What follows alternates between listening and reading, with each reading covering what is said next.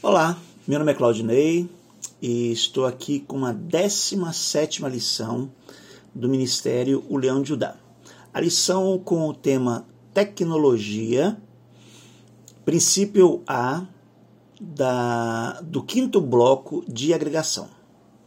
A frase referencial dessa lição é: A tecnologia pode ser boa, mas não é boa em si. O versículo chave, né? No suor do teu rosto comerás o teu pão. Gênesis 3, 19a. No suor do teu rosto comerás o teu pão. O objetivo dessa lição é compreender o quanto se deixar envolver pela tecnologia pode ser nocivo para a nossa missão na Terra ok? Compreender o quanto se deixar envolver pela tecnologia pode ser nocivo para a nossa missão na Terra. Nossa missão, né? Nossa missão, ela é na Terra. Perguntas chaves. Qual o contexto dessa passagem? A segunda, qual o significado dessa passagem? Terceiro, trata-se de uma maldição ou algo importante para o homem e sua nova condição de vida? Então vamos lá. Em relação ao contexto, né, é, ali, vamos lembrar né, que Gênesis 3 é, foi um período ali antes, né, é, é, no período onde estava Adão e Eva, né, no Éden, e já que houve o, o pecado, né? então eles já haviam é, cometido pecado, Adão e Eva, né? haviam comido do fruto que Deus disse que não era para comer, né? da árvore do bem e do mal. E ah, Deus agora estava proferindo algumas sentenças a eles, né? depois desse acontecimento. E a Adão foi dito isso, né? no suor do teu rosto comerás o teu pão. Uh, a segunda questão é qual o significado dessa passagem. Então, é, é como se no Éden eles tinham ali provisão né, muito fácil, né? o jardim oferecia tudo. Né?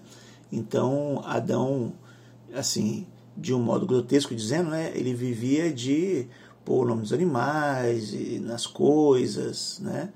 E, e, dialogar com Deus, né? Então era uma vida muito contemplativa, né? como se ele estivesse saboreando né? todo aquilo que Deus havia construído, né? porque Deus havia feito o mundo, né? o, a terra, né? os luminares, todo aquele contexto né? que a gente já sabe, criou o jardim né? e colocou o homem nele. Né? E além de tudo, né? deu a ele a varoa. Né? Então ele estava todo preenchido, né? vamos dizer assim. E aí então, quando ele e Eva, né, é, desobedecem, né, agem de maneira rebelde, então eles são colocados em um novo contexto, tá? fora do jardim. Inclusive Deus colocou os anjos ali para guardar o jardim, né, e a árvore da vida que estava lá ainda. E eles então fora do jardim, agora é, já não era mais aquela coisa muito contemplativa de só é, é, é Agora havia a, agora ele deveria, né? Então, uh, para poder se manter, né? Deveria, digamos, trabalhar, né? Então vira o trabalho, labor, né? Seria uma coisa laboriosa, né? Para ele poder alcançar o pão de cada dia, vamos dizer assim, né? E entendendo também que agora ele compreendia, né? Uh, emocionalmente o significado da morte, né? Que até então ele não tinha isso, né? Mas como a gente sabe, o pecado era morte, então era consequência do que eles tinham feito. Uh, e aí, para que ele não, não, sucumbisse, enfim, para toda essa questão de viver é, de uma maneira é, suprida, né? que seria essa ideia de pão, né? o, o suprimento, né? É, a manutenção de cada dia, então ele teria que se utilizar agora desse esforço, do labor, para adquirir aquilo que ele precisava de sustentação né? para ele para sua família, né? Porque a gente sabe, a partir daí, as, as, o, vamos dizer assim, a, a, foi crescendo, né? crescendo, crescendo em termos é, de contingente numérico, pessoas, né? Então, e, e claro, a partir da família de Adão. Bom, e a terceira que fala se trata de uma maldição, algo importante para a nova condição de vida, é, muitos atêm né, isso como uma maldição. Né? Eu já acredito que dentro do Éden, talvez nem coubesse muito essa proposta, mas fora do Éden, seria muito importante ele bem realizar isso. Né? E a gente sabe que o trabalho ele dignifica o homem, ou seja, é importante para o homem esse labor. Né? principalmente quando eu falo homem na figura masculina mesmo, né? Então, o homem trabalhar, o homem usar do braço, o homem usar da força, o homem é, é, é ser provedor, né? O homem, é, assim, é, perceber que ele adquiriu algo a partir do suor do seu rosto é muito significante para a figura masculina, né? Então, eu não diria que é uma maldição. Eu diria que realmente é algo que Deus deu ao homem na qual seria importante para essa nova configuração de vida, né? Que ele viria a ter, ou que ele estava tendo, né? A partir de uma vida fora do Éden, ok? Bom, o tema de hoje, né? Como nós já vimos, tecnologia, tá? É... Aí eu comecei com uma frase, né? Acessibilidade e facilitação. Então, é como se grave essas duas palavras, né? Eu lembro que quando a gente escreve uma orografia, né? É, sempre tem que colocar, depois do resumo, algumas palavras-chave, né? E digamos que se, algum, se eu fosse identificar algumas palavras-chave, né? Seriam essas, né? Tecnologia, homem, labor, né? É, e aí, essas duas palavras são muito importantes. Acessibilidade e facilitação, ok? Acessibilidade e facilitação. Vamos ver por quê. Bom, o instrumento tecnológico é produto do investimento que visa oferecer ou aprimorar acesso.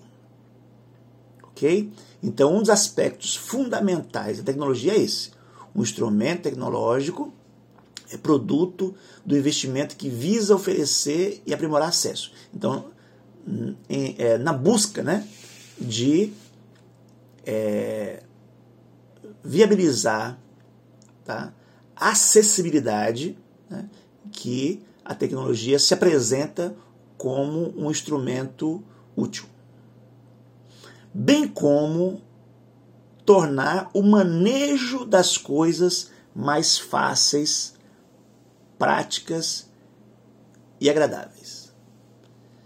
Então, é como se no contato que nós vamos ter com os objetos na vida, é, a tecnologia facilita esse contato e esse manuseio que nós vamos ter das coisas.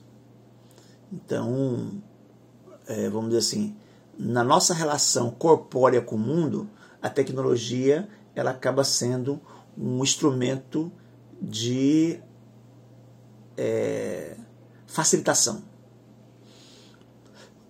Bom, diante do isso, né, a gente coloquei assim, ou seja, a tecnologia visa o bem-estar do homem, tendo como meta a sua felicidade. Então, é, de alguma maneira, existe aí uma relação muito forte entre aquilo que se propõe a tecnologia e é, vamos dizer assim, e a, e, a, e a, parte sensível do homem, né? Sensível que eu falo assim, não do, da de ser sensível, né?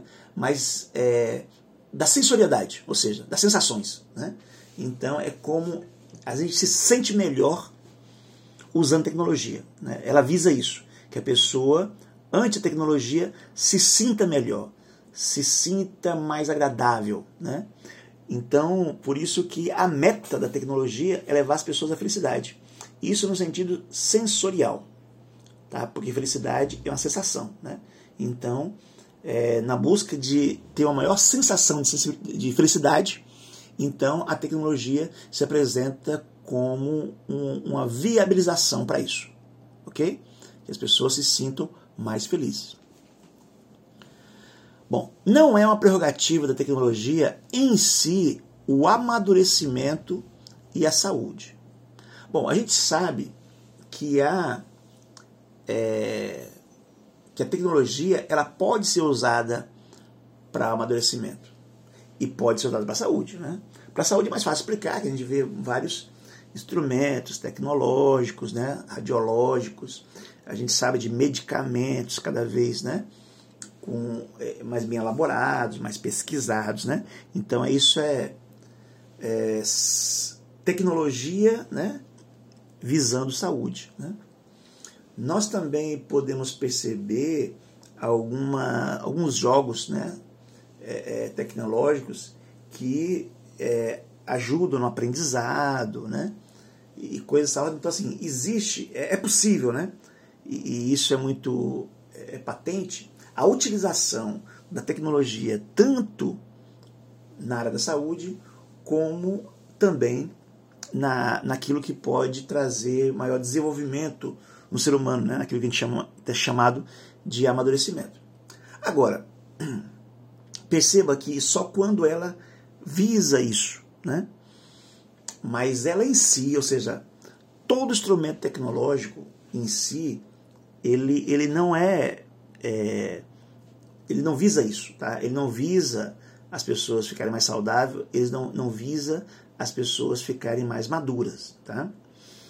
Ah, deixa eu ver como é que eu posso explicar melhor isso. É como se assim, quando as coisas são facilitadas, né, é como se isso fosse o inverso do amadurecimento, porque o amadurecimento ele vem através da dificuldade. Né? Então, é, você dificultando um pouco o processo, você dificultando é,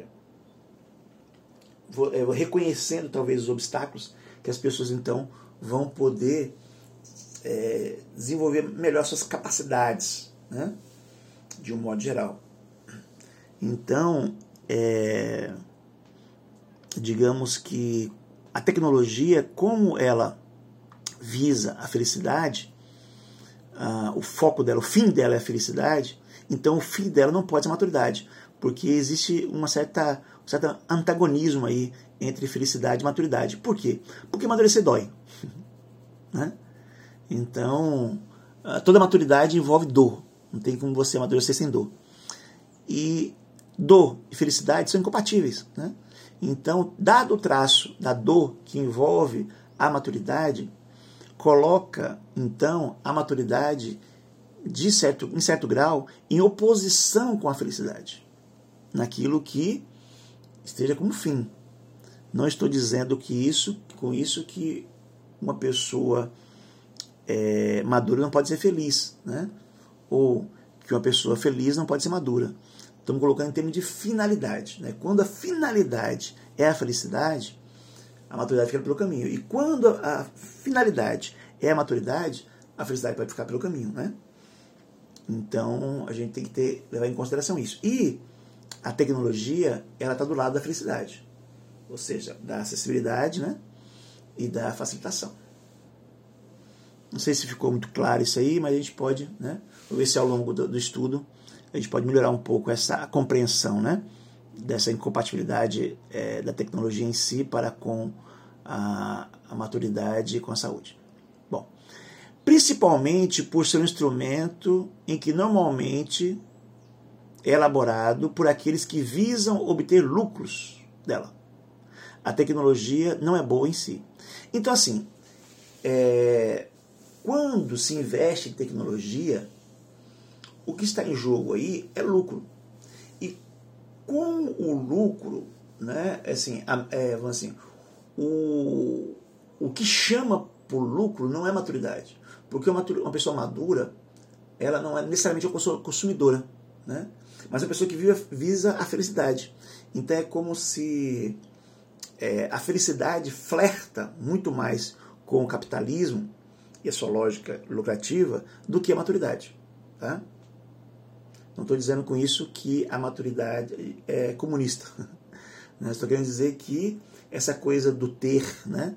do, do, do consumismo, tá? ela é um elemento que está aí conectado com a felicidade, com a sensorialidade, sensação de felicidade, então, né? É, e já a maturidade ela vai dando ao ser humano maior reflexão nas coisas e com isso, né, é, fazendo com que ela se torne talvez menos consumista, né, e, e aí por conta disso que é, podemos dizer que o capitalismo, o, o, comércio, né, a questão do lucro e tal, está mais conectado com a felicidade. Então, a tecnologia ela vem como instrumento muito importante. Né? Então, cada vez se busca se fazer instrumento mais com maior tecnologia para obtenção de maior lucro. Né? E o que está em jogo aí não é se a pessoa vai ser madura, se a pessoa vai ser saudável, né? Até esses cursos da saúde, em algum grau, até se utiliza como uma forma de chamar, né? Chamar. É, por isso que eu concluí ali essa, essa é, frase, né, dizendo que a tecnologia não é boa em si, tá?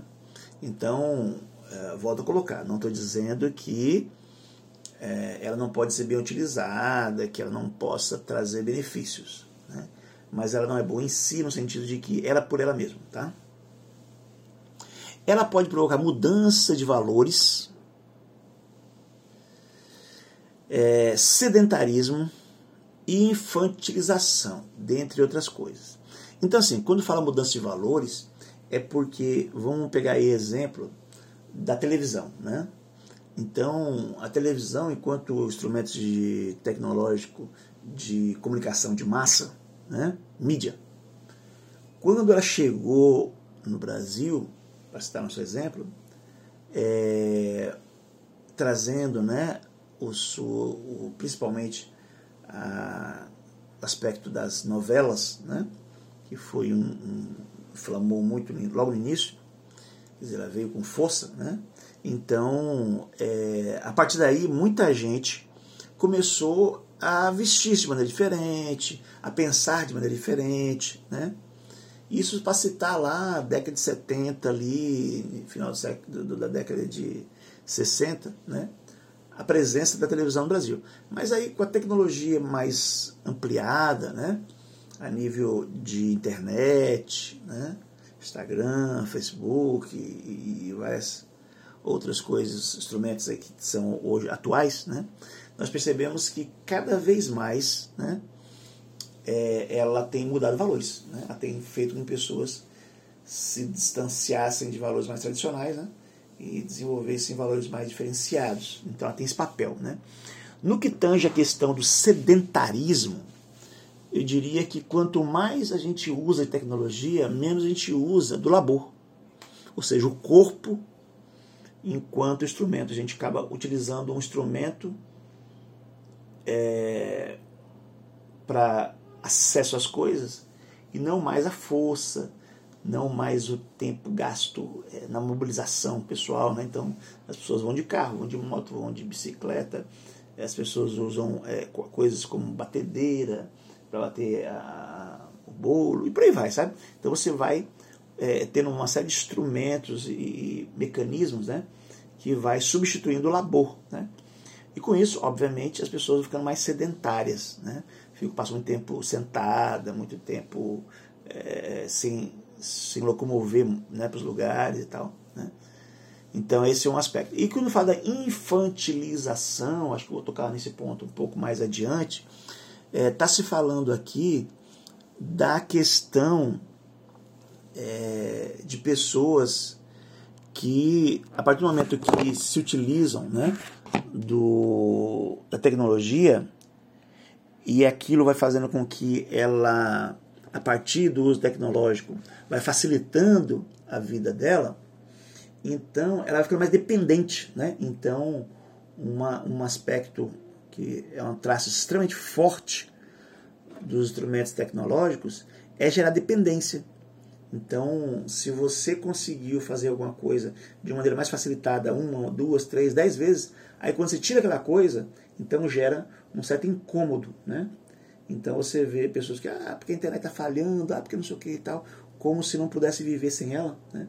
Então existe aí uma, uma, um processo infantilizador. Né? As pessoas vão ficando mais ansiosas, né? Mais dependentes né? É, é, desses instrumentos tecnológicos. Bom, ela também conduz nosso olhar para a imanência. Ela cauteriza nossa mente, aliena, né? Bom, quando eu falo imanência, então já foi conversado né, em estudos anteriores o aspecto da transcendência e da imanência. Então, na transcendência, a gente é mais analítico, mais reflexivo, né? Percebe melhor as coisas. Né? E na condição imanente, a gente vivencia. Né? Então, a imanência é uma vivência, por assim dizer. E aí, só que na vivência você não enxerga muitas vezes. Né? Então, a tecnologia ela tende a nos jogar para a imanência, ou seja, enxergar menos, né? vivenciar mais.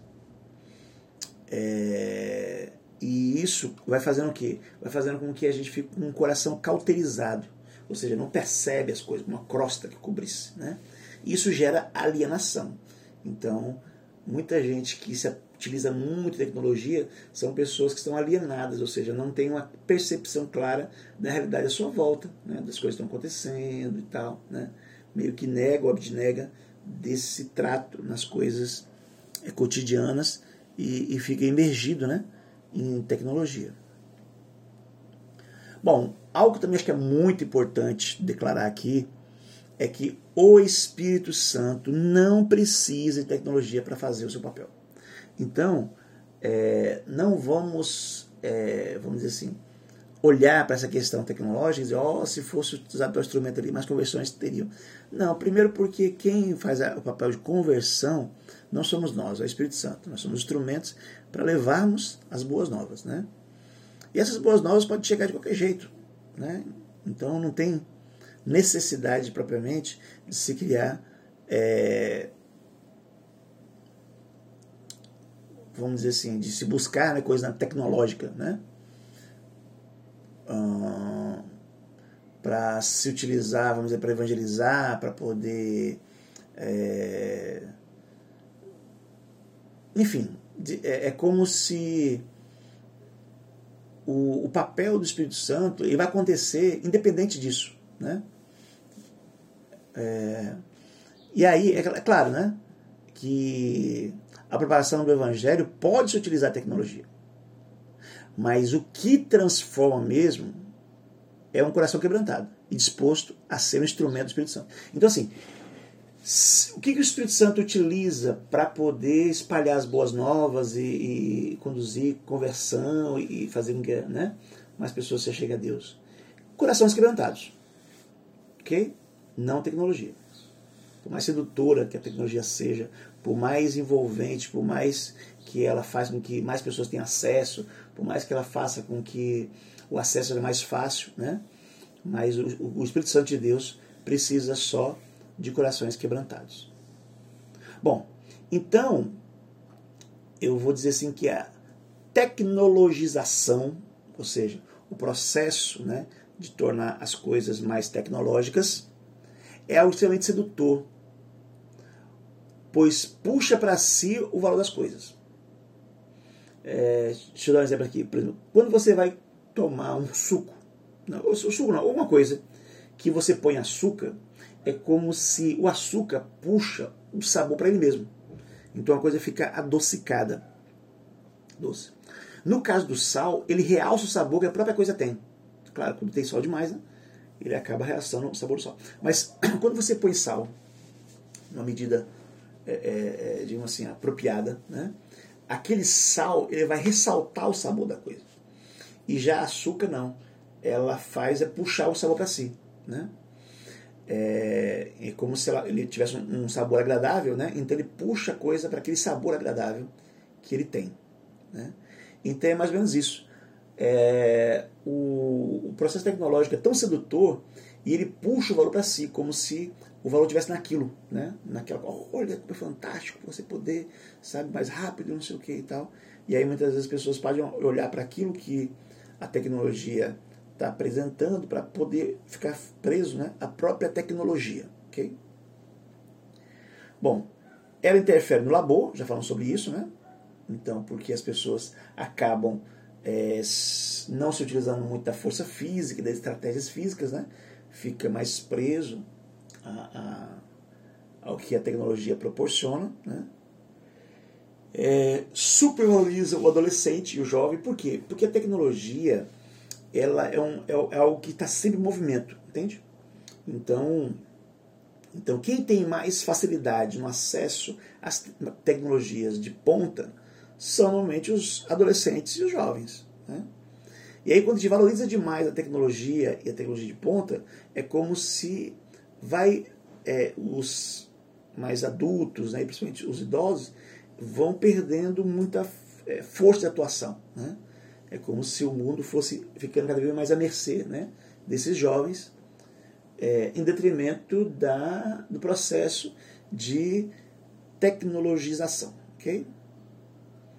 É, bom, um outro aspecto também que é importante citar é que a tecnologia ela vai desfragilizando a mulher.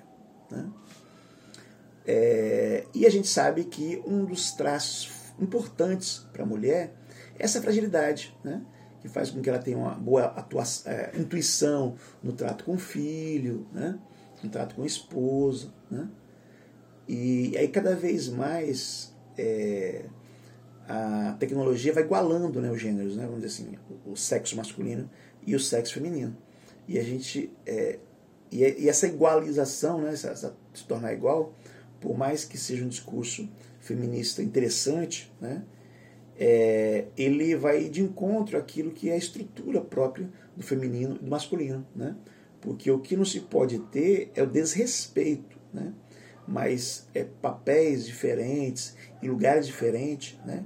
até porque a sensibilidade pela sensibilidade é algo muito poderoso. Né? Paulo já dizia né, que quando estou fraco, eu estou forte. Né? Então, é, quando se fala aqui da fragilidade feminina, não está dizendo de que é, é, da inferioridade, entendeu? Pelo contrário, é como se esse aspecto realmente fosse algo que desse à mulher muita força, né? De, de, dentro de outra perspectiva, ok? Também a tecnologia vai despon, despotencializando a, a hombridade, ou seja, o masculino, né? Por quê? Porque à medida que ela vai fazendo com que o homem é, não precise laborear, né? Então, aquilo que é muito forte no, no aspecto do macho, né? que é o labor, que é a lida, que é a luta, que é o enfrentamento, a coragem, isso também vai diminuindo. Né? Então, perceba aí, a nível de contexto social, nós temos aí os jovens adolescentes mais envolvidos no processo, as mulheres mais fortalecidas e os homens né, mais fragilizados. A tecnologização, é, a gente pode dizer que, em essência, ele é um discurso feminino. Então, é, é, é como se ele se adequa muito bem àquilo que é a maternidade. Né? Porque a maternidade é, é uma proposta de facilitação, é uma proposta de acessibilidade. Né?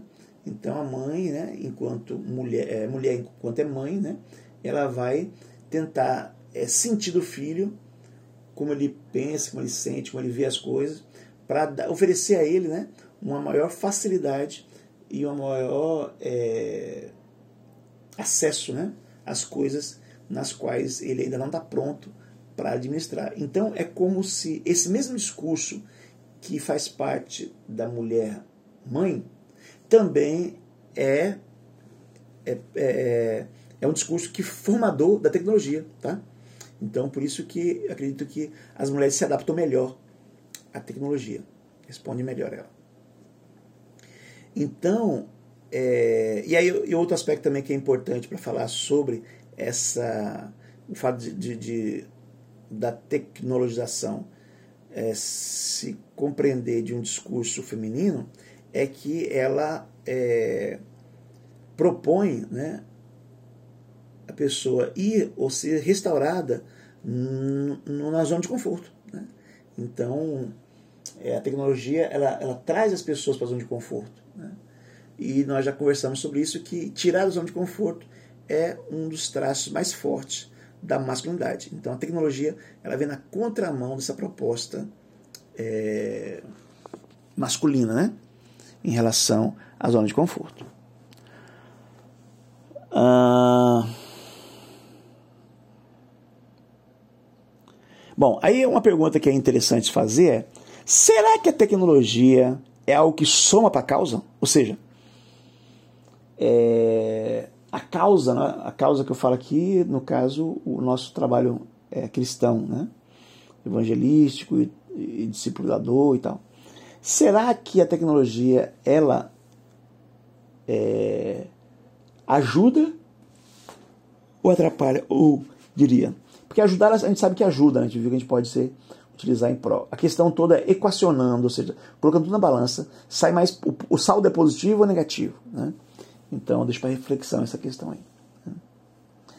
E assim, meio que finalizando já a lição, tem uma frase né, que diz assim que Paulo fala aqui que o, o amor ao dinheiro né, é o raiz de todos os males. E eu diria então, assim como amor ao dinheiro é um mal, né, o amor à tecnologia em si também é um mal. Né? Nós podemos é, amar, amar né, alguém, algo, em função disso, né, termos dinheiro para efetuar uma compra, coisa assim. E já no caso da, da tecnologia, né, é como se também nós podemos nos é, é, utilizar dela.